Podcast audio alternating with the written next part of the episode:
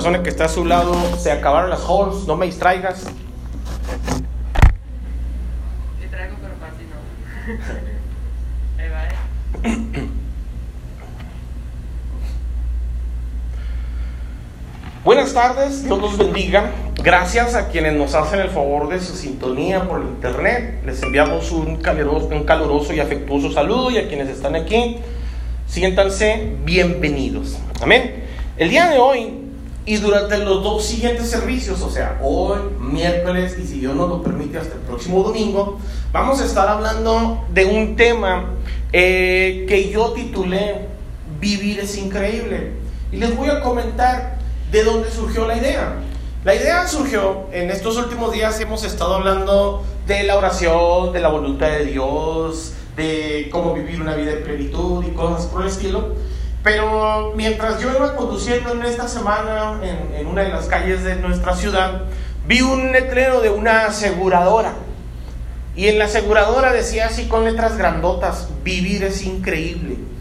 Y yo pensaba, recordaba o imaginaba que pueden haber algunas personas cristianas que ya tienen toda la salvación, ya tienen los privilegios, ya tienen asegurada su eternidad, pero se olvidan de una cosa tan sencilla como vivir, disfrutar la vida que Dios nos ha dado. Dios a nosotros nos ha puesto en esta tierra para juzgarla, para gobernarla, Dios nos ha puesto en esta tierra para establecer su reino, para extender su palabra, para evangelizar a otros, pero también nos ha dado todas estas grandes maravillas para que las disfrutemos. Y muchas ocasiones a nosotros se nos olvida eso tan sencillo como disfrutar. Disfrutar la vida, gozarla. Dios nos la ha dado para que nosotros la vivamos. Y algunas personas se han olvidado de eso. Así que yo les quiero comentar el día de hoy que eso es lo que vamos a hacer en los siguientes tres servicios. Y el día de hoy, el tema de hoy lo he titulado Un día sí y el otro también. Relacionado a que quiero que aprovechen, mis amados, la oportunidad y el regalo que Dios nos ha dado a todos los que estamos en este mundo, se llama tiempo. Pero el tiempo se agota. El tiempo, mis amados, se termina. Y depende de usted cómo utilizó su tiempo. El tiempo, mis amados, lo hemos dividido en años, en meses, en segundos, en minutos, en semanas, en décadas, en siglos. Pero para más o menos darles una introducción que yo estoy seguro que todos saben, pues un año tiene 365 días, lo que es igual que 12 meses, 52 semanas, 8.760 horas, 525.600 minutos y 31.536.000 segundos. Y yo le quisiera preguntar a usted, ¿cómo está aprovechando el tiempo que Dios le da? ¿Cómo está viviendo el tiempo que Dios le ha dado a ustedes? Les quiero preguntar esto porque al final de nuestros días, cuando muramos y alguien nos haga el favor de ir a sepultarnos, ahí en la lápida de nuestra sepultura van a escribir un epitafio. Van a tratar de resumir toda nuestra vida, los 60, 70, 80, 100, 20, 15, los años que Dios nos haya concedido vivir, nos los van a resumir en algunas frases. ¿Cuántos han tenido la oportunidad de ir a un cementerio? Ir a enterrar a un ser querido y cuando están ahí ven diferentes lápidas y diferentes epitafios, ¿verdad? Como aquí yace una persona que fue buen padre, buen esposo, buen hijo, y ponen la fecha de su nacimiento y la fecha en que terminó su vida. ¿Cierto o no? Hay epitafios de todos los estilos. Yo les contaba el otro día un epitafio que a mí me pareció muy chusco, muy cómico. Este epitafio, al parecer, era relacionado a un matrimonio, una persona que dice, aquí yaces y yaces bien.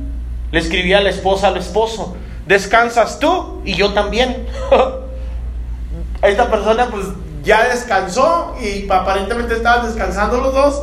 Y ahí en la escritura de la lápida le ponían ciertos epitafios. Quiero que por favor piense, se lo dije de manera chusca, pero a usted también alguien le va a tratar de recordar con una frase, con unas cuantas palabras. Todos sus días, todos sus años, todos sus meses, todos sus segundos, todos sus minutos van a tratar de resumirlos en unos cuantos versos, en unos cuantos segundos, en unos cuantos minutos. Y usted dirá que los segundos a lo mejor no son importantes, pero por ejemplo, Hay personas, existen personas como un jamaiquino llamado Usain Bolt. Ese hombre es, un, es una bala para correr.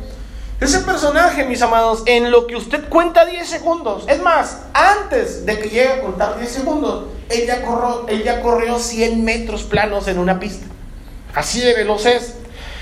Cinco aviones, mis amados, de esos, de esos que salen en las películas, de esos que tienen los Estados Unidos, aviones casa que llegan a los portaaviones.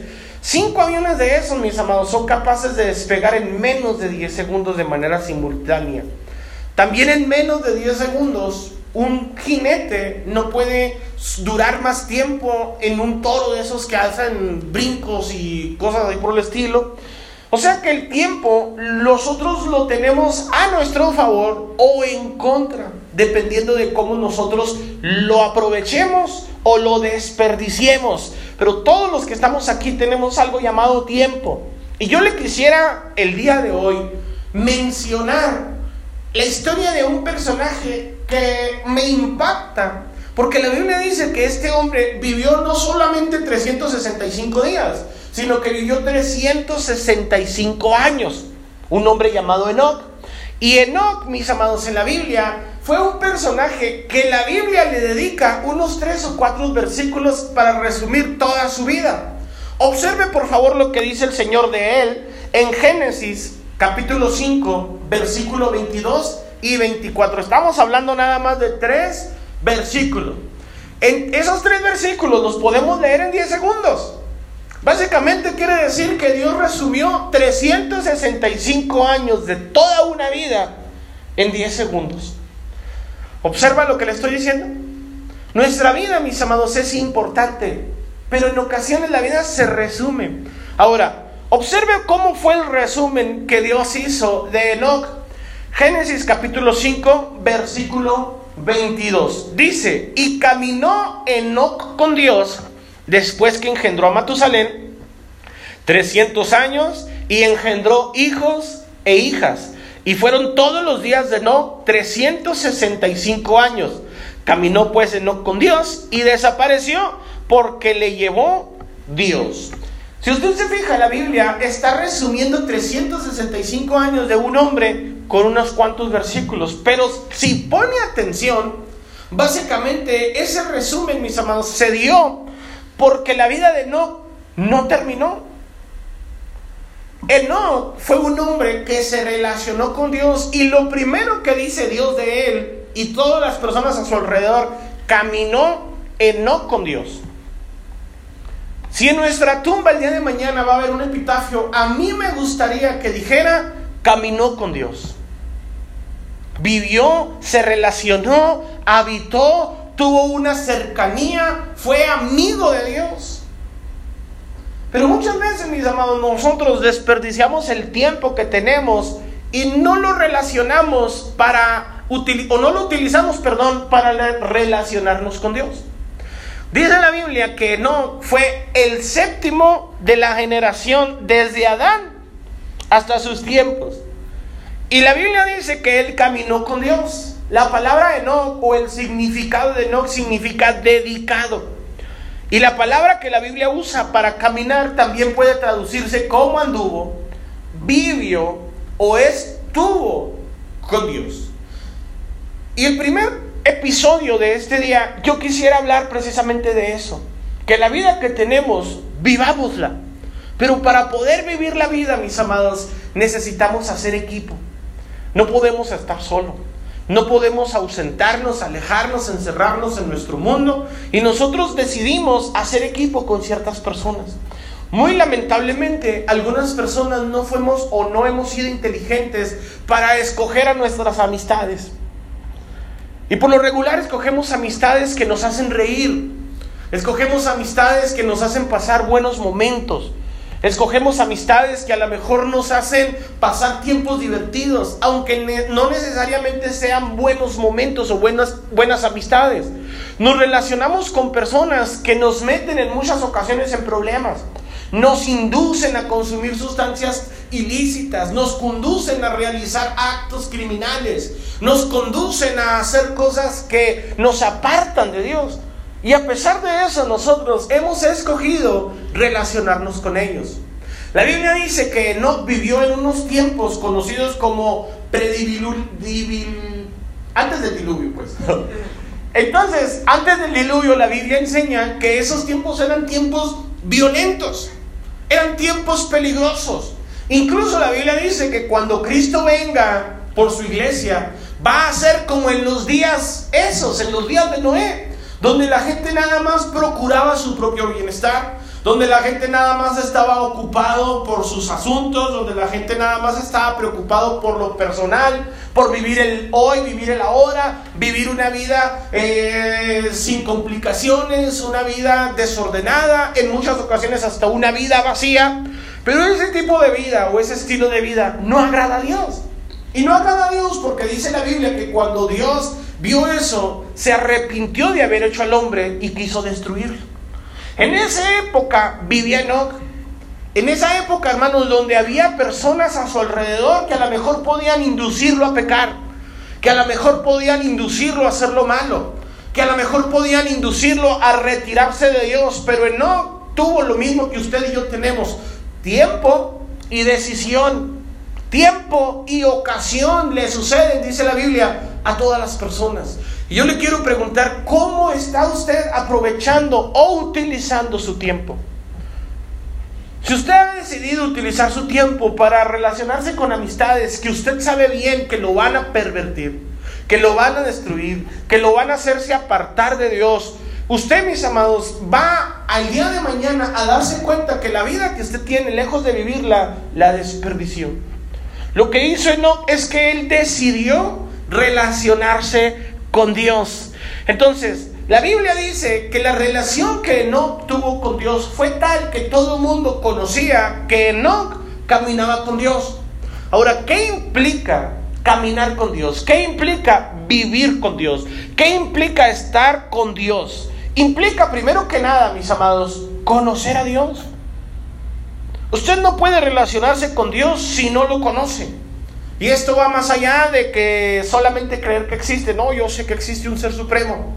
Yo sé que existe el arquitecto del universo, como le llaman algunas personas. Yo, sé que existe el mero jefe, dicen otros. Pero no, no tiene nada que ver, mis amados, o va más allá de solamente saber que existe. También va más allá de tener una relación religiosa, una relación de domingo, una relación de los miércoles, una relación de los días de culto va más allá de tener una relación relacionada con la iglesia. Es una relación diaria, es una relación particular, es una relación del día a día. Va más allá también de nuestra propia idiosincrasia. Porque para conocer a Dios, mis amados, es necesario volver a nacer. Es necesario nacer de nuevo. Para nacer de nuevo hay que reconocer que somos pecadores y que necesitamos su perdón. Y por ello necesitamos arrepentirnos. ¿Por qué? Porque hemos tomado decisiones que nos han alejado de Dios. Hemos tomado decisiones que nos han apartado de su presencia. Hemos tomado decisiones que nos han hecho que nos retiremos de Él. Pero cuando nosotros hemos reconocido que no fue una elección sabia, que no fue una buena decisión, podemos regresar a Dios. Pero Dios dice, cuando yo te creé, cuando yo te hice, yo te hice inocente, sin pecado, sin malicia. Y te alejaste de mí, te corrompiste, te perdiste. Y puedes regresar a mí. Pero para regresar a mí tienes que regresar como te formé, inocente. Tienes que regresar como te formé, sin pecado y sin malicia. Y usted dice, ya no se puede. Y ya no se puede porque hemos cometido tantos pecados. Hemos hecho tantas maldades, hemos cometido tantos insultos, hemos hecho tantas cosas que nos denigran. Entonces dice uno, ¿cómo me voy a relacionar con Dios de la manera en que Dios me creó? Volviendo a nacer. Y para volver a nacer, mis amados, hay que acercarnos a Él. No existe otra forma de poder relacionarnos con Dios si no caminamos por el camino que Él quiere que nosotros caminemos. La Biblia enseña en Juan capítulo 14, versículo 6. Yo soy el camino y la verdad y la vida. Y nadie viene al Padre sino por mí. Hay algunas personas que han tratado de acercarse a Dios de otras maneras buscando a lo mejor en por, por ahí en, algún lugar de esos medio raros, algún gurú, algún chamán, una experiencia religiosa. cosas así por el estilo, pero la Biblia dice que la única forma en que nosotros podemos llegar a Dios es a través de, a través de Él, a través del camino. El Señor Jesús dijo en Juan 14, 6, yo soy el camino, yo soy la verdad y yo soy la vida, y nadie viene al Padre sino por mí. ¿Cuántos queremos relacionarnos con Dios? Para relacionarnos con Dios tenemos que caminar, tenemos que llegar por el camino que Dios estableció y ese camino es a través de su Hijo Jesucristo. Dice la Biblia en Juan capítulo 10, versículo 9, que solamente hay una puerta. El Señor Jesucristo hablando decía, yo soy la puerta, el que por mí entrare será salvo.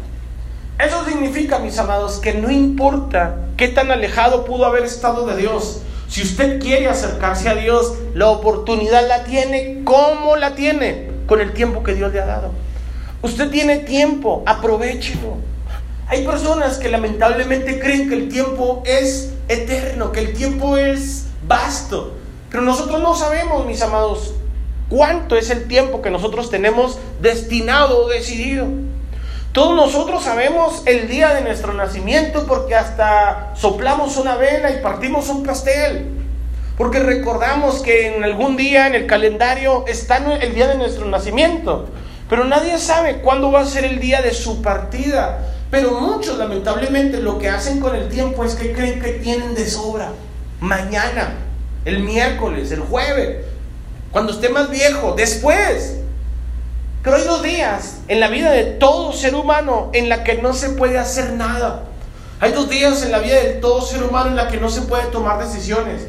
No se puede levantarse, no se puede acostarse, no puede trabajar, no puede descansar, no puede comer. Hay dos días en la vida de todo ser humano que no puede hacer absolutamente nada. Esos dos días son ayer y mañana. El día de ayer ya pasó y usted ya no lo puede cambiar. Pero el día de mañana no llega. El día de mañana probablemente ni llegue. El presente es el día que nosotros tenemos para tomar sabias y buenas decisiones, para reconvenir en nuestra mente y en nuestro corazón qué hemos hecho con el tiempo que Dios nos ha dado. Si las decisiones que hemos tomado nos acercan más a Dios o nos apartan de Él. Si estamos caminando por el camino que Él trazó y vamos a entrar por la puerta que Él es.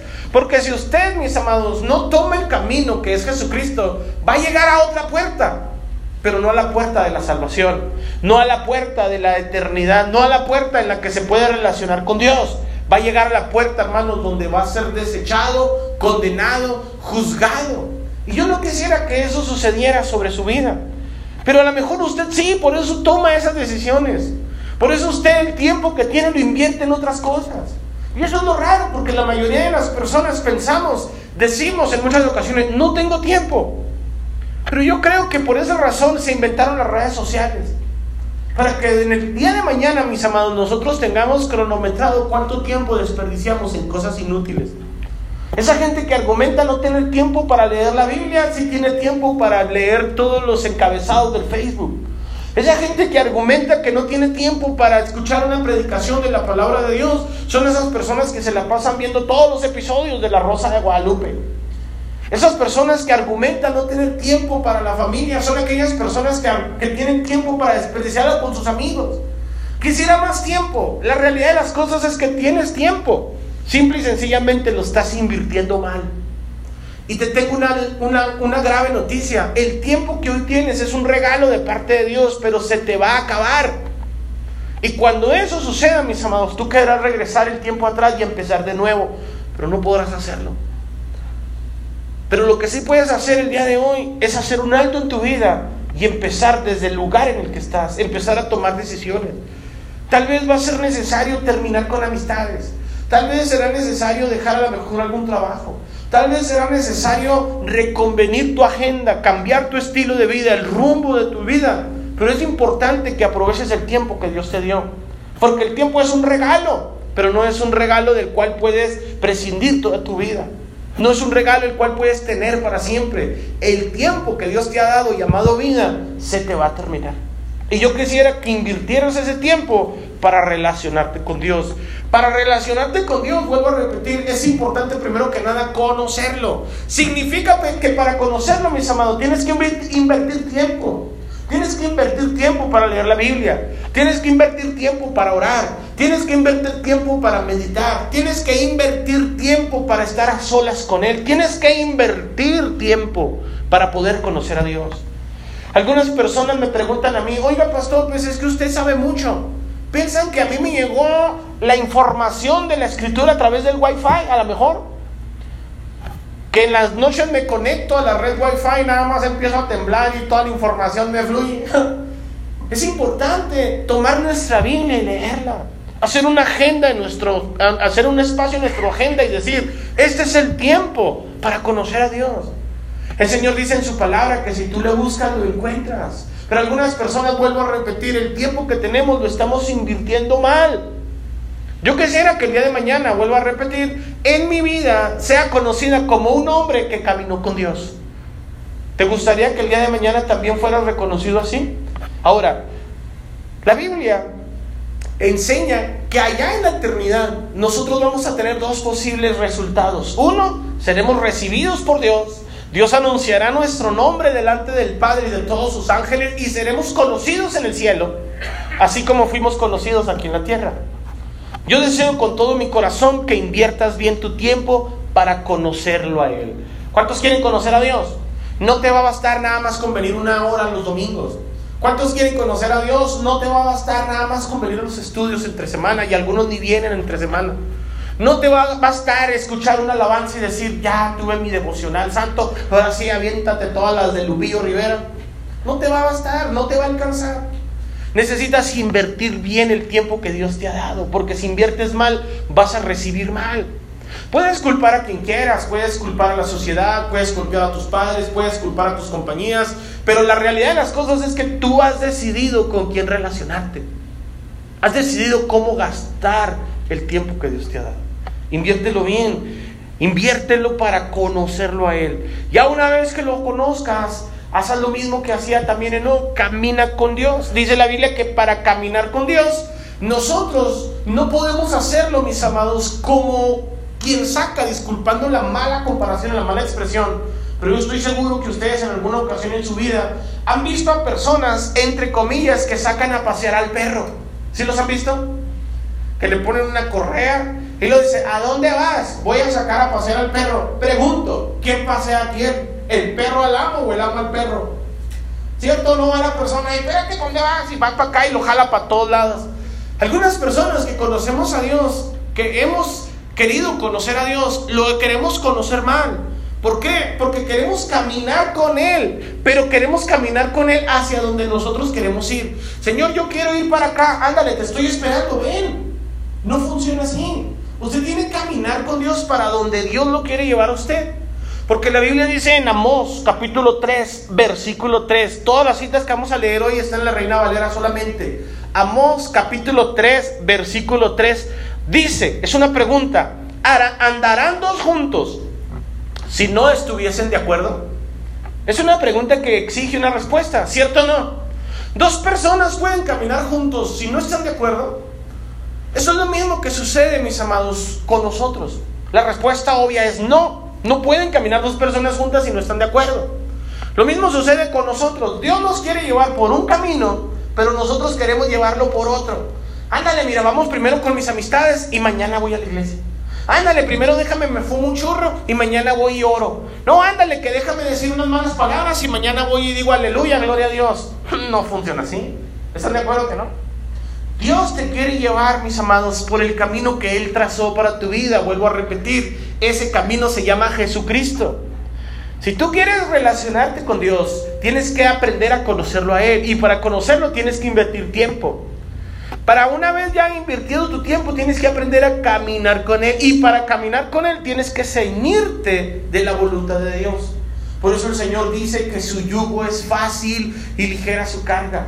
¿Saben qué significa la palabra yugo? Significa, o, si tienen relacionado más o menos lo que es un yugo. Un yugo es algo que se le pone a los bueyes cuando van a arar la tierra. ¿Por qué? Porque por lo regular siempre ponen a dos en una yunta de bueyes. Y eso es para que los bueyes o los toros, esos pesados, caminen juntos hacia un mismo lado. Entonces, por lo regular, siempre ayuntan a un buey que ya conoce el camino y a uno más joven. Porque el joven tiene fuerza, el joven tiene poder, el joven tiene fortaleza. pero el otro tiene experiencia porque ya lo conoce. Y el joven quiere tirar para otro lado, ir para donde le gusta, pero siempre el sabio es el que lo orienta por el camino correcto. Nuestra vida, mis amados, es exactamente igual. Nosotros queremos andar por caminos que a nosotros nos parecen correctos. Nosotros queremos juntarnos personas que a nosotros nos parecen ideales. Nosotros queremos andar con gente, relacionarnos con gente que a nosotros nos parece bien. Tomamos decisiones, hermanos, en base a nuestra idiosincrasia, en base a, ya, ya hicimos un balance entre los pros y los contra, ya hicimos un resumen, eh, hicimos una estadística de si nos conviene o no nos conviene. Pero la realidad de las cosas es que la Biblia dice que debemos de andar con Dios. Y si nosotros queremos hacer siempre cualquier decisión, tenemos que consultarla con Dios. Cuando alguien en ocasiones viene a mí y me pregunta ciertas cosas, yo le digo, la respuesta no la tengo yo, la tiene usted.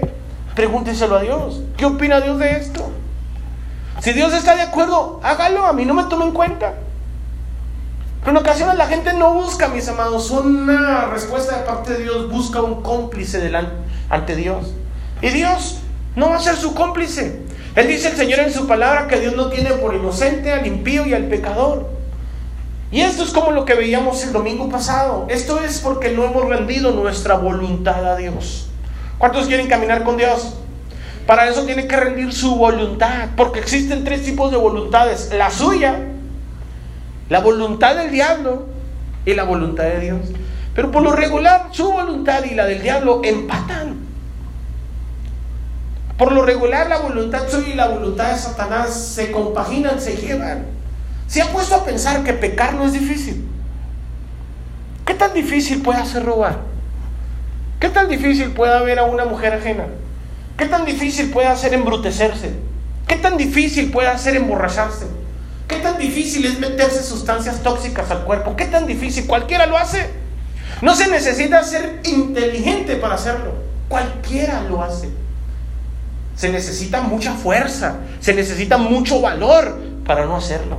Se necesita ser un verdadero ser humano, un hombre, una mujer de Dios, para no hacer, no encaminar nuestros pies hacia lo malo. ¿Sí están de acuerdo conmigo? Por esa razón, mis amados, nosotros tenemos que rendir nuestra voluntad a Dios y decirle, encamina mis pasos hacia tu camino, hacia tu voluntad, hacia tu verdad. ¿Estamos de acuerdo? Es por eso que necesitamos, como le dije hace un momento, relacionarnos con Dios. Si usted se relaciona con Dios, va a suceder lo que dice la Biblia en Génesis capítulo 8, versículo 21. Y percibió Jehová olor grato. Y, y dijo Jehová en su corazón, no volveré más a maldecir la tierra por causa del hombre. Esto sucedió porque la Biblia enseña que los tiempos de Noé, así como los tiempos en los que vivió Noé, era un tiempo de mucha maldad. Pero había personas que destacaban, destacaban por hacer lo correcto destacaban por hacer lo bueno. Y cuando tú haces lo bueno delante de Dios, Dios percibe un olor grato en tu casa. Dios percibe un olor grato en tu vida. Y Dios por causa de ti puede alterar el mundo y el curso de la historia, nada más porque tú ofreces un olor grato delante de Dios. Pero Dios también aquí deja en perspectiva que Él conoce la intención del corazón del ser humano. Obsérvelo por favor. Porque el intento del corazón del hombre es malo desde su juventud. Ni volveré más a destruir todo ser viviente como he hecho. Dios es el que está haciendo este juicio y está dictaminando que la intención del corazón del ser humano es hacer lo malo. Por eso tú te encontrarás siempre con ciertas respuestas en la vida de algunas personas. Es que no me nace ir a la iglesia. ¿Cómo quieres que vaya si no me nace? Tengo una noticia, te digo algo. Nunca te van a hacer. Es que a mí no me nace buscar a Dios, nunca te van a hacer. Es que a mí no me nace hacer lo bueno, no te van a hacer nunca. ¿Por qué? Porque no tienes un corazón destinado, decidido a hacer lo bueno. Pastor, usted sí tiene ese corazón que decide hacer lo bueno. No lo tenía. Por eso el Señor me lo tuvo que cambiar. Porque la intención de mi corazón era hacer lo malo. La intención de tu corazón es o era hacer lo malo. Eso depende de ti. Por eso el Señor dice en su palabra en Jeremías capítulo 17, versículo 9. Jeremías capítulo 17, versículo 9. Dice, engañoso es el corazón más que todas las cosas y perverso. ¿Quién lo conocerá? ¿Ha escuchado usted a personas que dicen, es que tengo una corazonada? ¿Cierto? Es que estoy sintiendo una corazonada. Aguas. Porque tu corazón, según dice la Biblia, es engañoso. Por eso en ocasiones nosotros invertimos en, en, negocios, en amistades, en relaciones que no debimos de haber invertido jamás. ¿Pero por qué lo decimos? Porque nos decía el corazón que era algo bueno. Es que no me dio mala espina, ¿verdad? Las mamás tienen ese como que sexto sentido que dicen, mi hijo no me da buena espina esa amistad que tiene. No, mamá, usted no lo conoce, es bien buena onda. Hombre, bien chidote, se acopla bien suave. Aguas, porque la Biblia dice que tu corazón es más engañoso que cualquier cosa. Lo dice la Biblia, o lo digo yo. Engañoso es el corazón más que todas las cosas y perverso. ¿Quién lo conocerá? Tú no conoces tu propio corazón. Dios sí. Por eso el Señor nos dice a nosotros en su palabra que tenemos que rendir nuestro corazón a Él. Él quiere cambiar ese corazón que tenemos, engañoso, perverso, de piedra, y darnos un corazón de carne, un corazón sensible a su voluntad, un corazón sensible a su palabra. Para poder caminar con Dios, mis amados, siempre es importantísimo negarnos a nosotros mismos. Dice el Señor en Mateo capítulo 16, versículo 24. Mateo 16.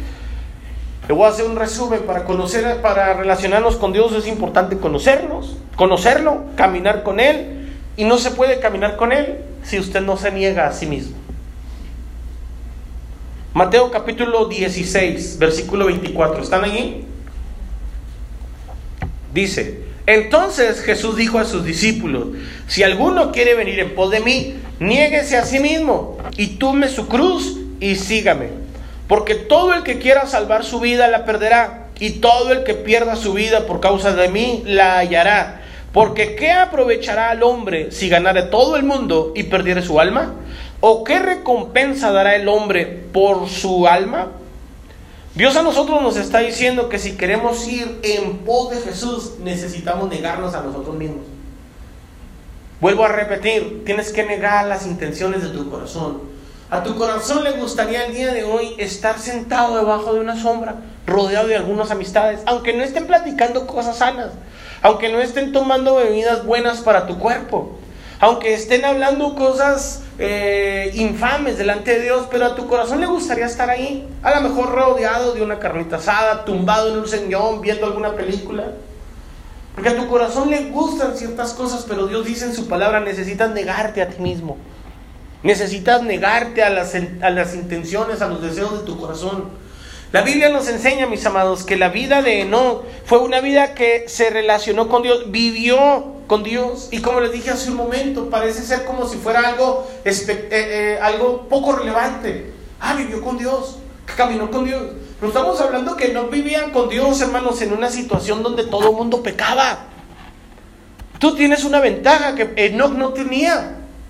La ventaja que tú tienes es que no todo mundo quiere pecar. Por esa razón venimos a la iglesia, porque queremos hacer la voluntad de Dios, ¿sí o no? Por esa razón nos juntamos con otros cristianos que quieren hacer lo bueno. Si tú dijeras, es que es muy difícil, ¿cómo me alejo del pecado? Donde quiera que me rodeo, todo el mundo quiere pecar. Pues no te rodees con ellos, rodéate con los que de corazón limpio, dice la palabra, invocan a Dios. Vente a la iglesia. Júntate con otros hermanos, igual que tú, con debilidades, con luchas, con problemas, pero al igual que tú, están buscando agradar a Dios y no pecar. Pero si te juntas con gente que nada más le gusta pecar y pecar y pecar, te tengo una mala noticia, tú también vas a pecar. Tú también te vas a corromper. Tú también vas a ser una persona que se extravía en la vida y te vas a apartar de la gracia de Dios. Y Dios quiere, mis amados, que tú vengas al conocimiento de la palabra, porque Dios hace una pregunta bien clara. ¿De qué le sirve al hombre ser el más importante del mundo si al final de cuentas se va al infierno? ¿De qué le sirve al ser humano ser el hombre más popular? Es que no puedo faltar, mamá, porque yo soy el alma de la fiesta, el ajonjolí de todos los moles. Dice el Señor, ¿de qué te va a servir ser el más popular entre todos si tu nombre no es conocido en el cielo? Tienes que cargar tu cruz cada día y seguirlo. Pero cada día significa, mis amados, el lunes, el martes, el miércoles, todos los días, no nada más el día de culto. Por eso la predicación de hoy se llama, oh, un día sí y el otro también. Tienes que negarte y esforzarte todos los días. Esfuérzate hoy. Vive hoy. Encárgate de vivir hoy. Mañana tal vez no llegue. Pero te digo una cosa, tienes que invertirlo bien. Hay un hombre llamado Eric Liddell. Me llamó la atención, hoy lo, hoy lo leí en la mañana y por eso lo apunté para el día de hoy. Porque este personaje fue un velocista que fue a las Olimpiadas. Por allá estoy hablando de 1900 y pico, 20, por ahí. Usted lo puede buscar en internet, se llama Eric Liddell. Es un velocista escocés. Pero él tenía esta peculiaridad, hermanos. De hecho, por esa razón, este personaje acuñó una frase que se hizo de él. Y esa frase es, nunca corro en domingo. Él era cristiano. Pues resulta que era muy bueno para correr. El gobierno lo invitó a que participara en las Olimpiadas y que lo representara en, en, las Olimpiadas. Y este hombre dijo, está bien, voy a ir. Pero la semifinal, el día de donde asignan los carriles, donde corren los jugadores, los, no voy a ir, porque es domingo. Y todo el mundo le decía, ni siquiera sabes si vas a llegar. No, sí voy a llegar porque soy bueno para correr. Pues resulta que este personaje, bueno para correr, ganó todas las, las eliminatorias y llegó a la final. Entonces hay una carrera por tiempos donde designan en qué carril corre el velocista. Y se supone que los carriles de adentro son los mejores carriles para correr, los carriles de afuera son los carriles más difíciles para correr. Y el día que se iba a decidir por dónde iba a correr este personaje, no fue. Dijo, a mí pónganme en el carril que quieran. Es domingo, el domingo es día del Señor, hoy voy a alabar a Dios. Y no fue. Corrió la final en el peor carril y se colgó la medalla de oro. La pregunta es, ¿por qué? Porque era muy bueno para correr. Porque también Dios dice en su palabra, Dios honra a los que le honran. Hay personas que yo a veces, a veces me sorprenden cuando dicen, no pude ir al domingo. Es que un todo muy importante que hacer. A lo mejor están comunicados con la Estación Espacial Internacional, que no se vaya a caer. Son los que están ahí encargados de que los satélites se muevan alrededor de la Tierra. Probablemente este, están conectados con el presidente López Obrador, encargado de la seguridad del país, porque tienen cosas muy importantes que hacer. ¿Sabe a veces cuáles son sus cosas muy importantes? Ir a visitar a, una, a un familiar, ir a visitar a un ser querido. Hazlo en otro día, no lo hagas en el tiempo del Señor. Hazlo en otro momento, porque lo tienes que hacer el día del Señor. Y a veces queremos que nos vaya bien en la vida y Dios dice, pero ¿cómo, mijo? ¿Cómo te bendigo si no me honras? ¿Cómo te bendigo si no me das el lugar que me corresponde? Por esa razón, para relacionarnos con Dios, mis amados, necesitamos nosotros negarnos a nosotros mismos. ¿Están de acuerdo o no? Amén. Para relacionarnos también con Dios, mis amados, tenemos que tener una comunicación fluida con Él. Hable con Dios. Hable constantemente con Él. Veíamos en estos días, hermanos, que la única manera que usted tiene para hablarle a Dios es la oración. Dios le puede hablar a usted a través de muchas cosas a través de la naturaleza. Los cielos cuentan la gloria de Dios. El firmamento anuncia la obra de sus manos. Dios te puede hablar a través del canto de un ave. Te puede hablar a través de mí, a través de cualquier otro predicador. Dios te puede hablar a través de la Biblia. Pero la única forma en que tú tienes para hablarle a Él es orando. ¿Quieres hablar con Dios? Ora. ¿Quieres hablar con Dios? Abre tus labios, háblale. Está cerca de ti, dile, Señor, esto me pasa. Cuéntale tus penas, tus angustias, tus inseguridades, tus problemas, tus debilidades, las cosas que te hacen feliz, tus alegrías, tus virtudes. Habla con Dios. Cuéntale tu día a Dios. Yo les he platicado en algunas otras ocasiones que una noticia buena para mí, hermanos, como que no está completa del todo hasta que no se la platico a mi esposa. Quiero llegar a la casa y contarle. Pues eso también debería ser, hermanos, que tu vida no esté completa si no la has platicado con Dios. Que si te pasa algo bueno, platícaselo a Dios. Que si tienes alguna situación difícil, platícaselo a Dios. Que si estás pasando por una situación terrible, cuéntaselo a Dios. Dios está cerca de ti y quiere hablar contigo. Imagínense qué sería la relación de una persona que vivió más de 300 años, 365 años, si no estuviera comunicado con Él. Pero déjame te digo que a lo mejor tú, bueno, casi seguro no, no vas a vivir 365 años. Yo tampoco. Es poco probable, más bien es improbable. Si Dios es bueno y nos bendice, vamos a llegar a los 80, a los 70 tal vez. Algunos más longevos van a llegar a los 90 rayaditos de a los 100. Pero va a ser muy difícil llegar a una vida eterna sin hablar con tu Creador. Va a ser muy difícil llegar a la eternidad sin platicar con Dios. Pero pastor, es que yo, no tengo facilidad de palabra. Ábrele tu corazón. La Biblia dice que también podemos orarle a Dios con nuestros gemidos indecibles. Hay cosas en nuestro corazón que se pueden relacionar con Dios. El Señor dice en su palabra en Efesios capítulo 6, versículo 17. Efesios capítulo 6, versículo 17. Dice, y tomad el yelmo de la salvación y la espada del Espíritu, que es la palabra de Dios. Versículo 18, orando en todo tiempo con toda oración. ¿Con qué tipo de oración podemos acercarnos a Dios?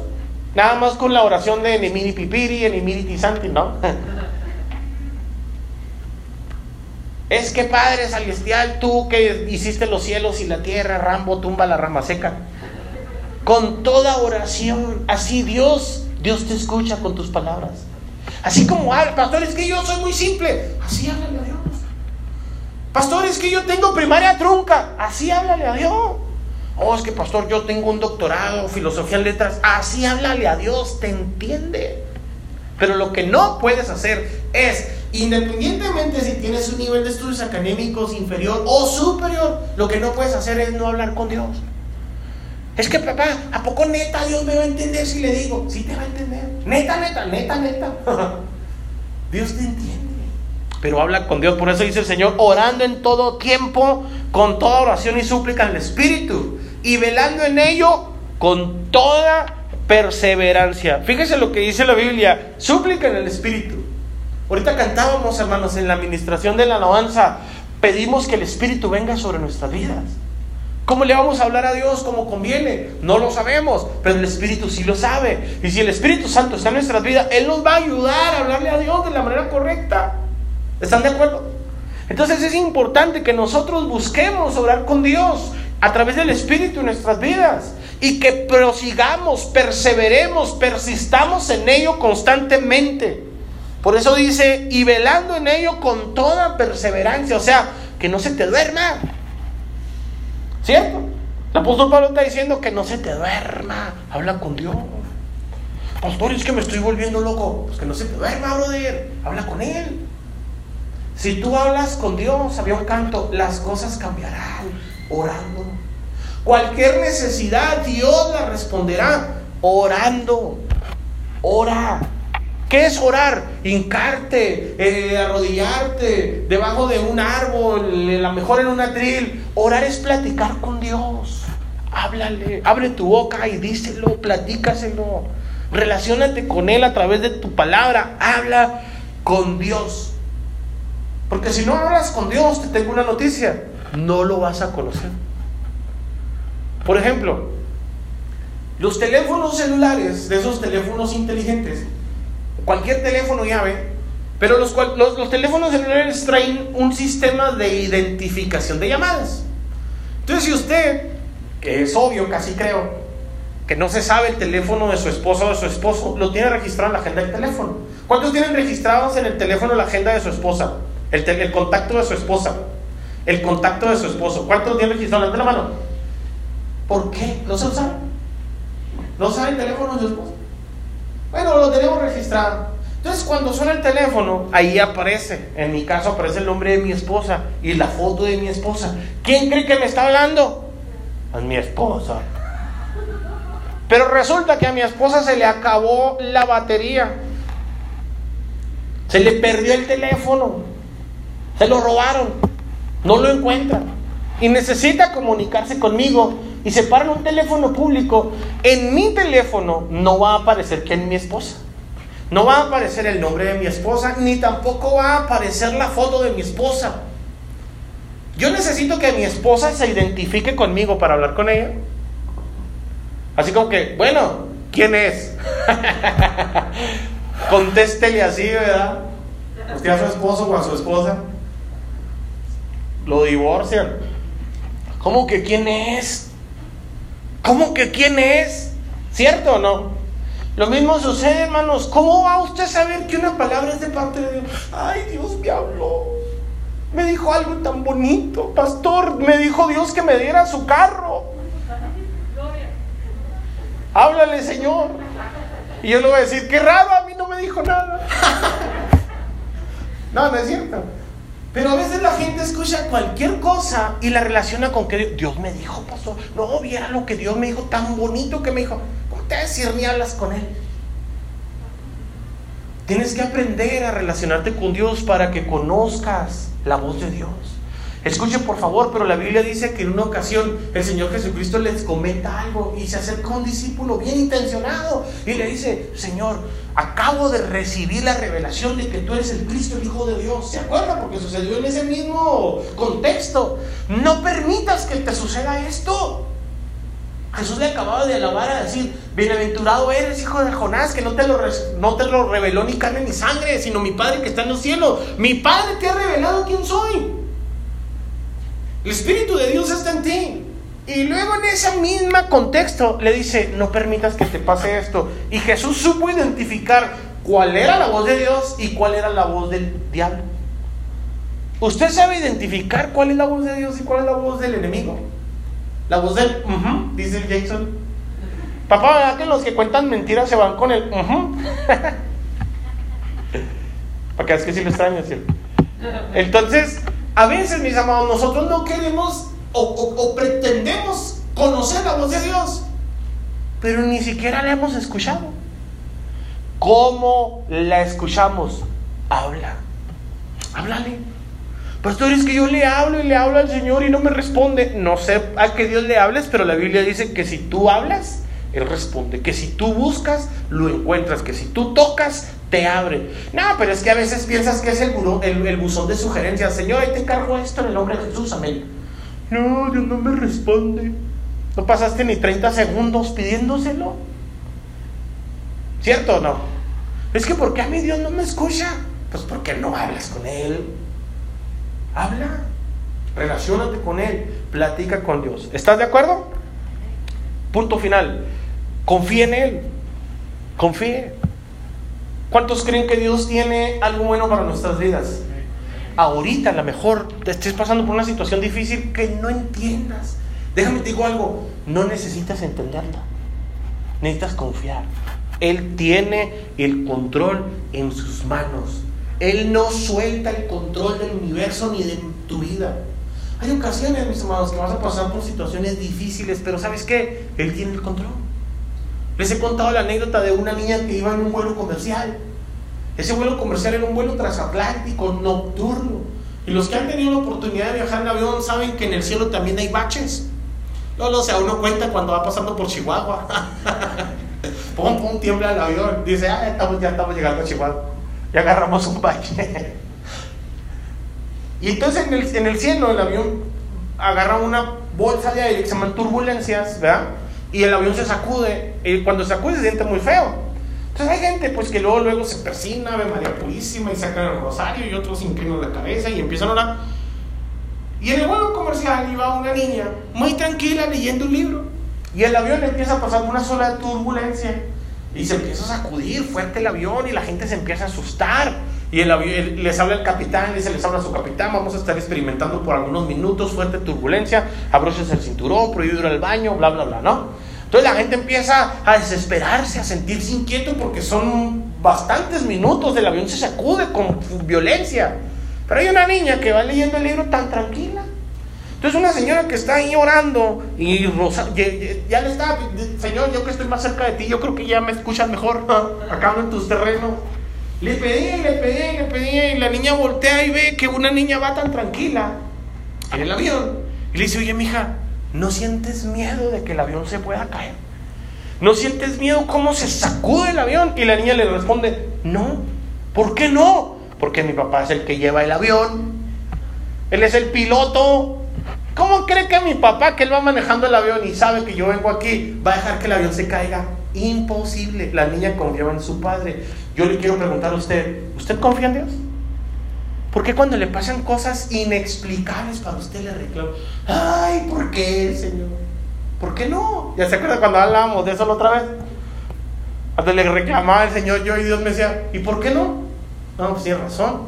¿Quién es el que manda? Él. ¿Quién tiene el control? Él. ¿Quién tiene cuidado de mi vida? Él. ¿Quién es el que gobierna tu vida? Él. ¿Quién te ama? Él. Él sabe lo que es mejor para ti, aunque en ocasiones experimentes momentos de turbulencia. Tal vez ahorita estés sufriendo, llorando, experimentando situaciones inexplicables para tu vida y digas, pero ¿por qué, Señor? Porque Dios sabe lo que está pasando en este momento. Y esto que está pasando para ti, que hoy a lo mejor no lo entiendes, lo vas a entender el día de mañana y vas a decir, gracias a Dios porque pasó esto en mi vida. Hoy dices, no, imposible, ¿cómo le voy a agradecer esto que me está pasando? Hoy no, pero mañana lo vas a agradecer. Porque lo vas a comprender que Dios trabaja para tu bien esa canción que dice Dios trabaja para los que confían. ¿Cuántos confían en Dios? Dios está trabajando a tu favor. Confía en Él. Él lleva los controles del universo. Él no se levanta ni al baño, escúchelo bien, no se distrae, nunca se va a jubilar, nadie lo va a despedir, Él sigue siendo el Todopoderoso, Él gobierna el mundo y todo lo que sucede en Él. Si pasan ciertas cosas en tu vida y tú eres de Dios, tienes que comprender que todo lo que sucede es para tu bien. ¿Cierto o no? Por eso el texto dice eh, que los que amamos a Dios, todas las cosas le ayudan para bien. A los que conforme a su propósito somos llamados y en el mundo le dicen, no hay mal que por bien no venga. Quiero decirte, confía en Él. La palabra bendita de Dios nos enseña en Deuteronomio capítulo 32, versículo 11. Deuteronomio 32, 11. Como el águila que excita su nidada revolotea sobre sus pollos, extiende sus alas, los toma, los lleva sobre sus plumas. Dicen que cuando un águila va a echar a andar a sus polluelos, va a echar a andar, ni que fueran avión, va a echar a volar a sus polluelos, los avienta del nido. ¿Cómo los avienta? Llega el águila, se mete en el nido y empieza, o, y vuelas o te vas, o a ver cómo. ¿Cuántos papás tienen ganas de hacer eso en su casa? Órale, ya vete. El águila los avienta. ¿Cómo va a aprender a volar entonces? ¿Cierto o no? A veces nosotros, mis amados, tenemos que comprender que Dios permite que te pasen estas cosas porque Él quiere que tú clames a Él. Hay personas que no dejamos que nada, nada, nada más le pase a nuestros. Es que no, porque se puede. Es que aquello, es que el otro. Déjelo, déjalo, déjela. Está pasando porque Dios lo tiene en sus manos. ¿Me explico no? Tenemos que entender también nosotros eso para nuestras vidas. Caminar con Dios trae como resultado hacer su voluntad, trae paz, trae gozo, trae más producción, productividad en su obra, nos da protección. No iba a hacer el énfasis, pero lo voy a hacer aquí en el, en el punto de que trae más producción a su obra. La mayoría de los hermanos que estamos aquí servimos a Dios con alegría, con gozo cuando todo está bien. Cuando algo raro pasó, se le metió el chuque a su esposo, no sé, algo pasó, a pesar de que tienen un compromiso en la iglesia, lo dejan tirado. Hoy no voy a poder ir. ¿Por qué? Pues ¿qué pasó? Me peleé con el Nicanor. ¿Y Dios qué culpa tiene? ¿Cierto? Pastor, que voy a ir para allá. Usted no me ha dejado mentir, que a veces les digo, es doctor. Es que está enfermo mi papá y está en el hospital, es que está enfermo. Y yo les digo, ¿y usted es doctor? Comprendo ciertas situaciones, pero a veces nosotros servimos condicionados a nuestro bienestar. Hay que servir, mis amados, nosotros a un bien superior. Usted está en este lugar, hermanos, para servir algo más grande que usted. No se llama el pastor, ni se llama la iglesia de la victoria, se llama Jesús de Nazaret. Ese es el máximo gobernante de nuestra iglesia y tenemos que servirlo aunque a veces no tengamos ganas. Sírvalo. Cuando nosotros caminamos con Dios somos más útiles en su obra, en su obra, nos da protección, nos colma de bendiciones y veremos su gloria. Voy a terminar con esta anécdota para introducir o ligarlo el del próximo miércoles. Si nosotros aprendemos a caminar con Dios, entonces, mis amados, tenemos también una vida que disfrutar. Disfrútela. Voy a terminar con esta anécdota. También trata de un avión. Unos jóvenes migraron a los Estados Unidos para una vida mejor. Por la gracia de Dios cruzaron, se establecieron, les fue bien, pudieron tramitarle papeles a su mamá y le pagaron un boleto de avión para ir, para que mamá vaya y los visitara. Los, ni, los hijos estaban felices porque mamá ya no iba a pasar penumbras, ya no iba a pasar problemas, ya no iba a pasar por situaciones difíciles, porque los hijos ya estaban recogiendo en costales los dólares. Estaban muy bien económicamente hablando. Y le pagan un vuelo comercial a la mamá. Y están bien emocionados para recibir a la mamá. Entonces la señora sube al avión y los hijos como querían tanto a su madre, la pusieron en, ¿cómo se llama esas? En clase premier, en primera clase. Entonces como iba a ser un vuelo de algunas horas, se atravesó la hora de comida, iban a servir comida en el avión. El problema es que los hijos no le dijeron un pequeño detalle a la mamá. Y ahorita les voy a decir cuál fue el pequeño detalle que nunca le dijeron. Se subió la señora al avión, el avión empezó a agarrar pista, despegó, se prendieron las luces de que ya se podía servir la comida y se acercan a la señora de primera clase cómodamente sentada en un sillón reclinable con todas las comodidades y le dice, señora, ¿qué le ofrecemos de comer? La señora le rugían las tripas, traía mucha hambre. Y la señora nada más veía que los comensales estaban a su lado y, y, le ofrecían, señora, mire, estamos sirviendo un filete miñón con salsa inglesa, con espagueti, mire, traemos también salmón, traemos esto, traemos lo otro. ¿Qué le ofrecemos, señora, con toda confianza? No, gracias, gracias. Y la señora veía que él enseguida pedía y pedía y tal, nomás trae y trae. Y la señora con hambre, señora, le ofrecemos aunque sea un vasito de agua. No, no, no, gracias, gracias. Pues resulta que ya el avión aterriza, llega a Puerto Seguro, sus hijos bien emocionados, llegan al aeropuerto, recogen a la mamá, y como ellos pensaban que mamá ya había comido en el avión, se la llevaron a un parque a conocer los centros comerciales, a conocer los grandes edificios de los Estados Unidos, y la mamá le dice mi hijo, gracias por todo el paseo que me has dado, hijo, pero ya me duele hasta la cabeza de hambre, llévame a un restaurante, por favor. Pero mamá, ¿por qué? ¿No le ofrecieron comida en el avión? Uy, sí, hijo. Vieras cómo se me antojaba ese filete que se estaba comiendo uno de los ¿Y por qué no lo pidió mamá? Dice, no, ¿cuánto iba a salir? Ay, mamá. En el boleto iba incluido todo. Y la mamá le dijo, pero ¿por qué no me dijiste ese pequeñísimo detalle? Lo mismo sucede, mis amados, que en la salvación, ¿cuántos son salvos? Levante su mano o díganme amén.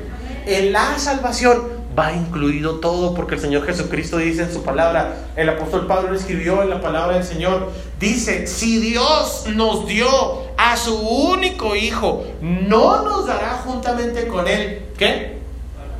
¿Cuántas cosas? ¿Cuántas? Fíjese, está incluido en la salvación todo. Busca el reino de Dios y justicia y todo lo demás te vendrá por añadidura. El próximo miércoles vamos a hablar, hermano, de la vida que Dios nos ha. Ya aseguramos nuestra salvación. ¿Somos salvos? Levanten la mano si son salvos. ¿Se van a relacionar con Dios? ¿Van a caminar con Dios? Entonces, mis amados, en el paquete viene incluido una vida de clase premier. Qué maravilloso, poco no? Póngase en pie, por favor.